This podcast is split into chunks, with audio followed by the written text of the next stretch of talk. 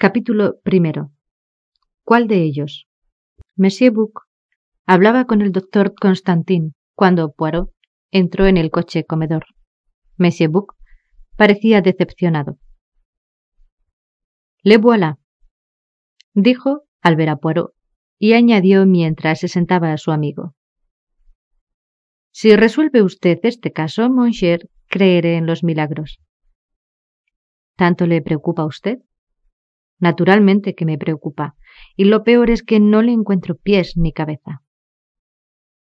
El doctor miró a Poirot con interés. Si he de ser franco, dijo, no comprendo lo que puede usted hacer ahora. ¿No? dijo Poirot pensativo. Sacó su pitillera y encendió uno de sus delgados cigarrillos.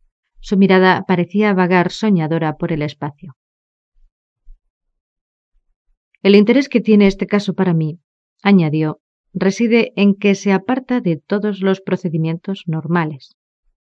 ¿Han dicho la verdad o han mentido las personas a quienes hemos interrogado? No tenemos medios de averiguarlo, excepto los que podamos discernir nosotros mismos. Es un gran ejercicio cerebral el que tenemos que realizar. Todo eso está muy bien, repuso Monsieur Bouc, pero ¿Qué ha adelantado usted hasta ahora? Ya se lo dije. Tenemos las declaraciones de los viajeros y el testimonio de nuestros ojos. Bonitas declaraciones las de los viajeros. No nos han dicho nada. Poirot movió la cabeza. Sonrió, optimista como siempre. No estoy de acuerdo con usted, amigo mío. Las declaraciones de los viajeros nos proporcionaron varios puntos de interés. ¿De veras? Dijo escépticamente Monsieur Bouc. Yo no me enteré. Eso es porque no escuchó usted. Bien, dígame lo que me pasó inadvertido. Le pondré un solo ejemplo. La primera declaración que escuchamos, la del joven McQueen. Este pronunció, a mi parecer, una frase muy significativa. ¿Sobre las cartas? No sobre las cartas. Si no recuerdo mal, estas palabras fueron Viajábamos mucho. Mr. Ratchet quería ver el mundo. Tropezaba con la dificultad de no conocer idiomas. Yo actuaba más como corresponsal que como secretario. Trasladó su mirada del rostro del doctor al de Monsieur Bouc. ¿Qué? ¿No lo ven ustedes todavía? Esto es inexcusable. Pues volvieron a tener ustedes una segunda oportunidad cuando el joven dijo uno está perdido si no habla más que un buen americano. ¿Y eso qué significa? Vamos, lo que usted quiere es que se lo den en palabras de una sílaba. Bien, aquí está. Mr. Ratchet no hablaba francés. Sin embargo, cuando el conductor acudió a la llamada de su timbre, fue una voz en francés la que le dijo que era una equivocación y que no le necesitaba para nada. Fue además una frase perfectamente idiomática la que utilizó, no la que habría elegido un hombre que conociese solamente unas palabras de francés. C'est rien. Je me suis trompé. Es cierto, convino Constantín emocionado. Debimos haberlo visto. Recuerdo perfectamente que usted recalcó las palabras cuando más tarde nos las repitió, Ahora comprendo el porqué de su repugnancia a confiar en el testimonio del reloj abollado. Ratchet estaba ya muerto a la una menos veintitrés minutos. Y fue su asesino quien habló, murmuró lúgubremente Monsieur Bouc. Poirot levantó una mano. No vayamos demasiado depresa y no supongamos más de lo que realmente sabemos. Lo que sí podemos decir es que a aquella hora, la una menos veintitrés minutos, alguna otra persona estaba en la cabina de Ratchet, y esa persona era francesa o sabía hablar con mucha soltura el idioma francés. Es usted muy cauto, Monbier. Solo se debe dar un paso cada vez. No tenemos verdaderas pruebas de que Ratchet estuviese muerto a aquella hora. Tenemos también el grito que le despertó a usted. Sí, es verdad, en cierto modo, dijo pensativo Monsieur Bouc, Este descubrimiento no cambia mucho las cosas. Usted oyó a alguien que se movía en la puerta de al lado. Aquel alguien no era Ratchet, sino el otro hombre. Indudablemente se estaba limpiando la sangre de las manos, quemando la carta acusadora.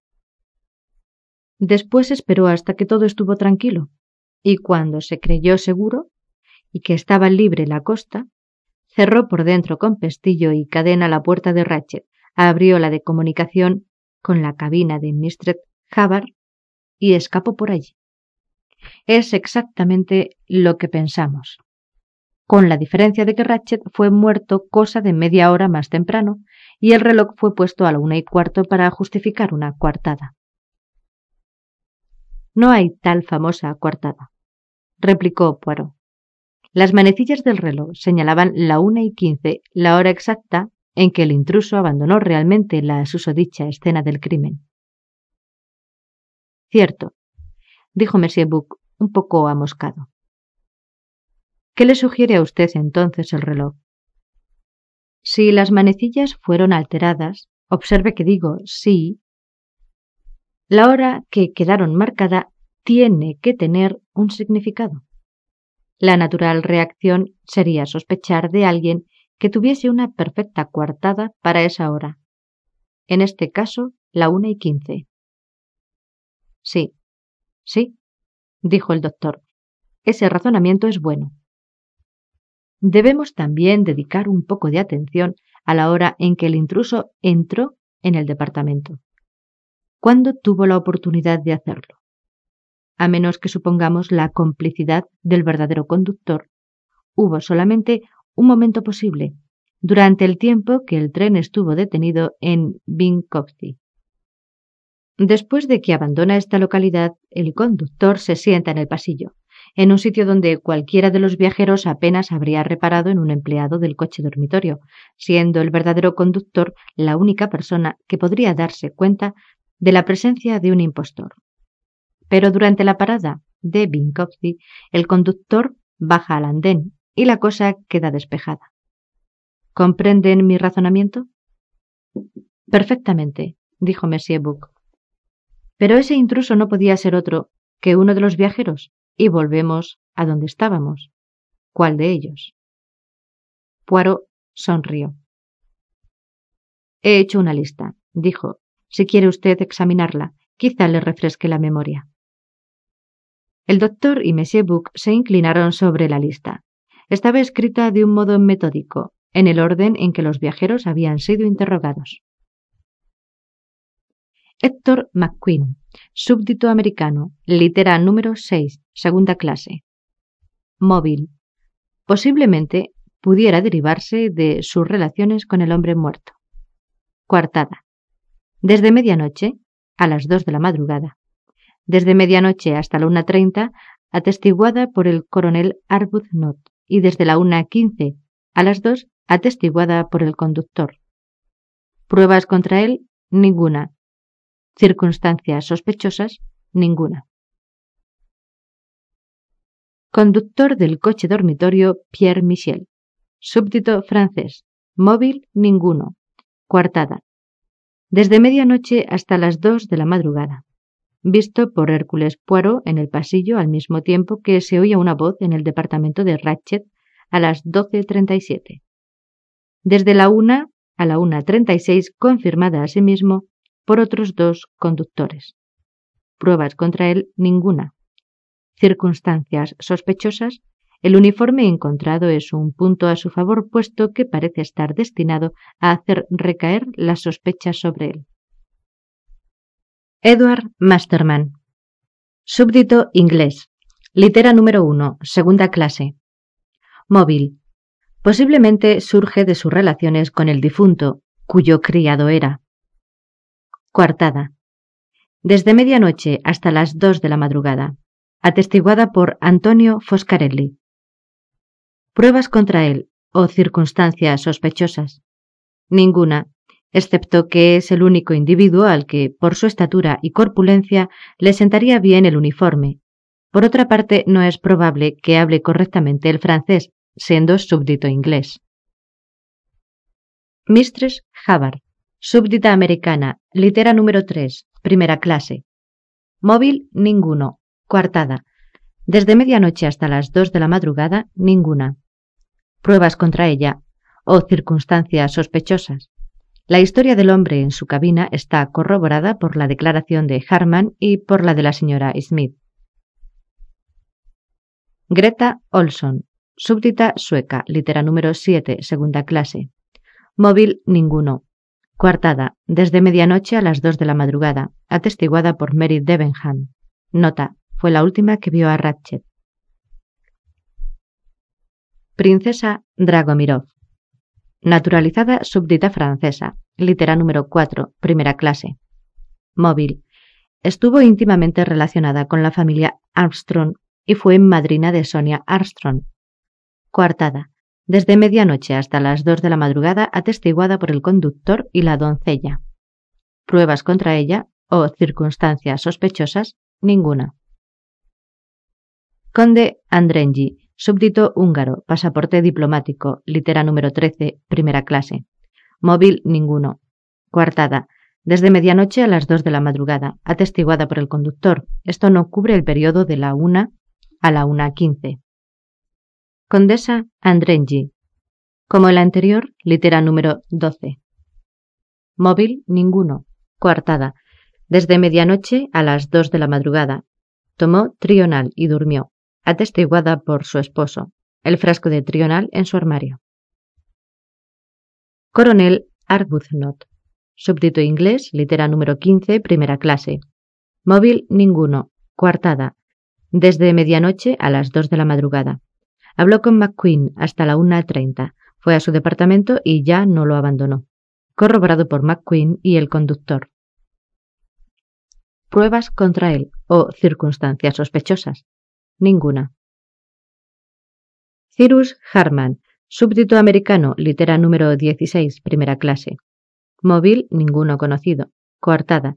Desde medianoche a las 2 de la madrugada no abandona ya su departamento. Corroborado por McQueen y el conductor. Pruebas contra él o circunstancias sospechosas, ninguna. Antonio Foscarelli, súbdito americano, italiano de nacimiento, litera número 5, segunda clase. Móvil. Ninguno conocido. Coartada. Desde medianoche a las dos de la madrugada. Atestiguada por Edward Masterman. Pruebas contra él o circunstancias sospechosas, ninguna, excepto que el arma utilizada se adapta a su temperamento. Véase Monsieur Book. Mary Debenham, súbdita inglesa, litera número 6, segunda clase. Móvil, ninguno. Coartada desde medianoche a las dos de la madrugada, atestiguada por Greta Olson. Pruebas contra ella o circunstancias sospechosas. Conversación sorprendida por Hércules Poirot y que ella se niega a explicar. Hildegarde Smith. Súbdita alemana, litera número 8, segunda clase. Móvil, ninguno. Coartada. Desde medianoche a las dos de la madrugada, atestiguada por el conductor y por la princesa. Fue a acostarse. La despertó el conductor a las 12.38 aproximadamente y fue a ver a su ama. Nota. Las declaraciones de los viajeros están apoyadas por las afirmaciones del conductor de que ninguno de ellos entró o salió del departamento de Mr. Ratchet entre la medianoche y la una de la madrugada, hora en que él pasó al coche inmediato, y desde la una quince a las dos. Este documento, como comprenderán ustedes, aclaró Poirot, es un mero resumen de las declaraciones que hemos escuchado, ordenadas de este modo para mayor claridad. Monsieur Book le devolvió el papel con una mueca. No es muy iluminador que digamos, murmuró. Quizás encuentre usted este más a su gusto, repuso Poirot, entregándole una segunda hoja de papel.